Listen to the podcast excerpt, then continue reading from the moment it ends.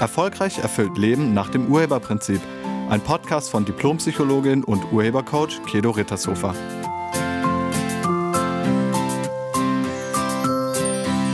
Hallo, herzlich willkommen und schön, dass du da bist. Ich habe eine E-Mail bekommen, die ich gerne mit dir teilen möchte. Und äh, in dieser E-Mail ist auch eine Idee für diesen Podcast, die ich dann aufnehmen werde. Also die E-Mail lautet wie folgt. Liebe Kedo, ich habe an deinem siebenwöchigen Single-Intensivkurs teilgenommen und hatte so viele Erkenntnisse über mich, die ich gar nicht alle aufzählen kann. Ich konnte wirklich alle alten Verletzungen und die Beziehungsbaustellen, die ich noch so hatte, reparieren. Alles in mir fühlt sich heile an und ist aufgelöst. Sechs Wochen nach dem Kurs habe ich einen wunderbaren Mann kennengelernt und wir sind jetzt seit drei Monaten zusammen. Und es ist wirklich schön.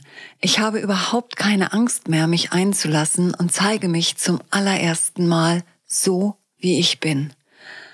Ich halte nichts zurück und frage mich nicht andauernd, was er jetzt wohl gerade von mir denken könnte.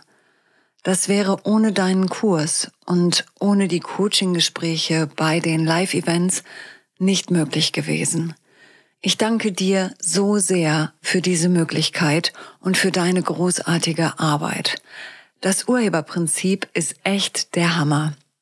Ich weiß noch, dass du in dem kostenlosen äh, Webinar Single AD gesagt hast, wenn alles aus dem Weg geräumt ist, dauert es nicht mehr lange und du wirst deinen Herzensmenschen finden. Und genau so war es dann auch bei mir. Warum ich dir das schreibe, ist die Frage, ob du das, was du in diesem Single AD Webinar erzählt hast, nicht mal als Podcast aufnehmen könntest. Denn das, was du da über die Ursache hinter den Problemen berichtet hast, ist ja vielleicht auch für alle Menschen interessant, also auch für Nicht-Singles. Für mich war das bei dem Webinar der Punkt, der mich total überzeugt hat, den Intensivkurs mitzumachen. Ganz liebe Grüße nochmals und tausend Dank von einer glücklichen Ines. Gut. Okay, also vielen Dank Ines auch nochmal an dieser Stelle und wir sprechen mal über die Ursache hinter den Problemen und zwar hinter immer wiederkehrenden Problemen weil es gibt ja tägliche Herausforderungen, die man aber relativ zügig löst. Und dann gibt es eben so Probleme, die immer wieder auftauchen. Immer wieder. Das kann in allen möglichen Bereichen sein. Vielleicht ist es bei dir das Körpergewicht, was immer wieder auftaucht. Also immer wieder hast du irgendwie Gewichtsprobleme. Oder das kann auch finanziell sein, also Geldprobleme. Und zwar immer wieder. In regelmäßigen Abständen bist du immer wieder an der gleichen Stelle oder eben Partnerschaft. Auch hier immer wieder die gleichen Probleme. Egal welche Partnerin oder welchen Partner du hast, ihr steht immer irgendwann am gleichen Problem wieder. Oder vielleicht ist irgendwas in der Kindererziehung, was immer wieder auftritt in deinem Leben. Oder vielleicht sogar beruflich. Kann allerdings auch irgendwas Gesundheitliches sein, was immer wieder in deinem Leben auftritt. Und die Ursache für diese immer wiederkehrenden Probleme liegt woanders, als du vielleicht denkst. Und doch liegt sie immer an der gleichen Stelle. Bei mir war das das Thema Single sein beziehungsweise verlassen zu werden oder getrennt zu werden. So, das war immer ein wiederkehrendes Problem in meinem Leben. Und ich hatte immer mal wieder Beziehung, aber keine Beziehung war länger als zwei, zweieinhalb Jahre. Meinen ersten Freund hatte ich ähm, mit 16 und als ich 18 war, fand er plötzlich meine Freundin sehr viel interessanter und hat dann mit mir Schluss gemacht. Ich war dann ein Jahr lang Single und dann verliebte ich mich wieder in einen Mann. Und auch wir waren zweieinhalb Jahre zusammen und wir hatten uns verlobt, wir wollten heiraten. Und kurz vor unserer Hochzeit ist er dann tödlich verunglückt. Ich war dann ziemlich aus der Bahn geworfen und war dann ein paar Jahre alleine, musste mich erstmal wieder irgendwie zusammenbauen und hatte dann nach circa drei Jahren ähm, wieder eine Beziehung, aber nach einem Jahr habe ich mich dann getrennt. Und so ging es immer weiter. Ich lernte immer mal wieder Männer kennen, war auch mit denen zusammen, aber nichts war tief oder ich habe mich nicht richtig mehr eingelassen oder die haben sich nicht richtig eingelassen oder die hatten vergessen mir zu erzählen, dass sie eigentlich noch verheiratet sind. Also es war immer irgendwas und nichts war von Dauer. Und ich hatte so ein bisschen den Eindruck, als wäre das Leben wie eine Losbude, aber ich, ich zog immer nur die Nieten. Vielleicht kennst du das ja auch. So, bei mir war immer kein Gewinn. Nee, schade. Und dann habe ich mich gefragt, warum? Warum ist bei mir Partnerschaft immer so eine Katastrophe? Bei anderen lief es doch immer total rund. Warum nicht bei mir? Meine Schwester zum Beispiel, die hat ihren Mann kennengelernt, ich glaube, da war sie 16 oder 17. Und die sind seitdem immer noch zusammen. Die haben geheiratet, Kinder gekriegt, Enkel gekriegt. Die sind seitdem zusammen. Und das ist toll. Und bei mir war es eine Katastrophe. Ich habe dann angefangen, irgendwie zu gucken, warum das so ist. Und natürlich habe ich Begründungen gefunden, warum es so war, wie es war. Begründungen findet man ja immer. Kennst du vielleicht auch? Was sind denn deine Begründungen für deine immer wiederkehrenden Probleme? Wie begründest du das? Da kommen dann so Begründungen wie, das liegt am mangelnden Angebot. Oder hm, es liegt natürlich an dem anderen, nicht an mir. Oder es liegt doch an mir, aber an meinem Aussehen oder an meinem Gewicht oder an meiner Größe oder an meiner Haarfarbe oder an meinem Kleidungsstil oder irgendwie sowas. Bis hin zu, äh, ich bin einfach nicht beziehungsfähig. Begründungen findet man schnell. Sie sind aber nicht die wirkliche Ursache. Ich begann während meines Studiums intensiv zu recherchieren, warum das Leben so ist, wie es ist, warum es bei einigen funktioniert und bei anderen nicht funktioniert. Und ich habe mich quer durch alles durchgelesen, was ich in die Hände bekommen habe, durch Philosophie, durch die Psychologie sowieso, lag ja im Studium, aber auch ähm, durch die Religion. Und ich war wirklich auf der Suche nach Antworten. Ich wollte es wissen. Ich wollte wissen, woran es lag, das Leben so ist, wie es ist. Und es verging noch ein paar Jahre, bis ich erkannte, dass ich selber in Sachen Partnerschaft an der falschen Stelle gesucht hatte. Fast zehn Jahre nach dem Tod meines Verlobten las ich nämlich in einem buddhistischen Buch folgende Sätze. Da stand, Deine Gedanken erschaffen deine Realität. Alle Ergebnisse in deinem Leben hast du selbst durch deine Gedanken erschaffen. Deine Realität ist das direkte Abbild deiner Gedanken. Also deine Realität ist das direkte Abbild deiner Gedanken. Du hast es also selbst erschaffen durch deine Gedanken. Mit anderen Worten, die Ursache sind die Gedanken. Und als ich diesen Satz gelesen hatte, habe ich gedacht, wie bitte? Das kann doch nicht sein. Das stimmt doch nicht. Ich habe doch nicht gedacht, dass mein erster Freund mit meiner Freundin durchbrennt. Und ich habe auch nicht gedacht, dass, dass der Mann, ähm, mit dem ich mich verlobt habe, dass der tödlich verunglückt. Das habe ich mir doch nicht ausgedacht oder erdacht. Und auch die Männer, mit denen ich danach zusammen war, dass die mich vielleicht betrügen oder dass die mich belügen oder was auch immer, das, das habe ich mir doch nicht erdacht. Und dann habe ich gedacht, okay, warte mal, Buddha, Buddha, das ist ja schon ein ziemlich weiser Typ. Der wird das ja nicht von ungefähr gesagt haben, der wird das ja wahrscheinlich ziemlich klar durchdacht haben. Und vielleicht sollte ich da mal genauer hingucken, ob das stimmt. Und wenn das stimmt, wie kann man denn dann die Gedanken ändern? Also wie ändert man seine Gedanken? Das war dann die Frage. So, und dann kommen ganz schnell zwei Sachen, nämlich entweder sich das Ganze schön zu reden, frei nach dem Motto, ja, als Single, da bin ich ja auch, also hallo, da kann ich selber entscheiden, was ich abends im Fernsehen gucke, was ich essen will und so. Ähm, ich brauche auch sowieso niemanden und ich bin total glücklich, eigentlich. Das ist schön geredet. Oder positives Denken. Oh, positives Denken versuchen auch einige. So nach dem Motto, heute bin ich selbstbewusst. Ich bin selbstbewusst. So, dann redet man sich das irgendwie ein. Ich bin schön, ich bin toll, was auch immer man sich da einredet. Aber in Wirklichkeit denkt man ganz anders weil man muss ja nur positiv denken, wenn man eigentlich negativ denkt. Sonst wäre ja das positive Denken automatisch. Also wenn du dich zum positiven Denken überreden musst, dann denkst du eigentlich negativ.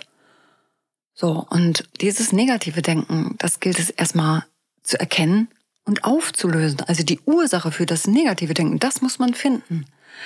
Positives Denken und Schönreden, das ist, als hättest du Schimmel an der Wand und du würdest da einfach mit Farbe drüber streichen. Frei nach dem Motto, dann ist es ja weg. Das ist ja, sieht besser aus und alles gut, jetzt ist es weg. Nee, ist es nicht. Es ist nicht weg, es ist noch da. Mit all seinen Auswirkungen. Und Schönreden wäre sowas wie, ja, diese Flecken da an der Wand, das ist stylisch, das ist die Tapete. Hm. Nee, ist es nicht. Ist gelogen. Ist Schimmel.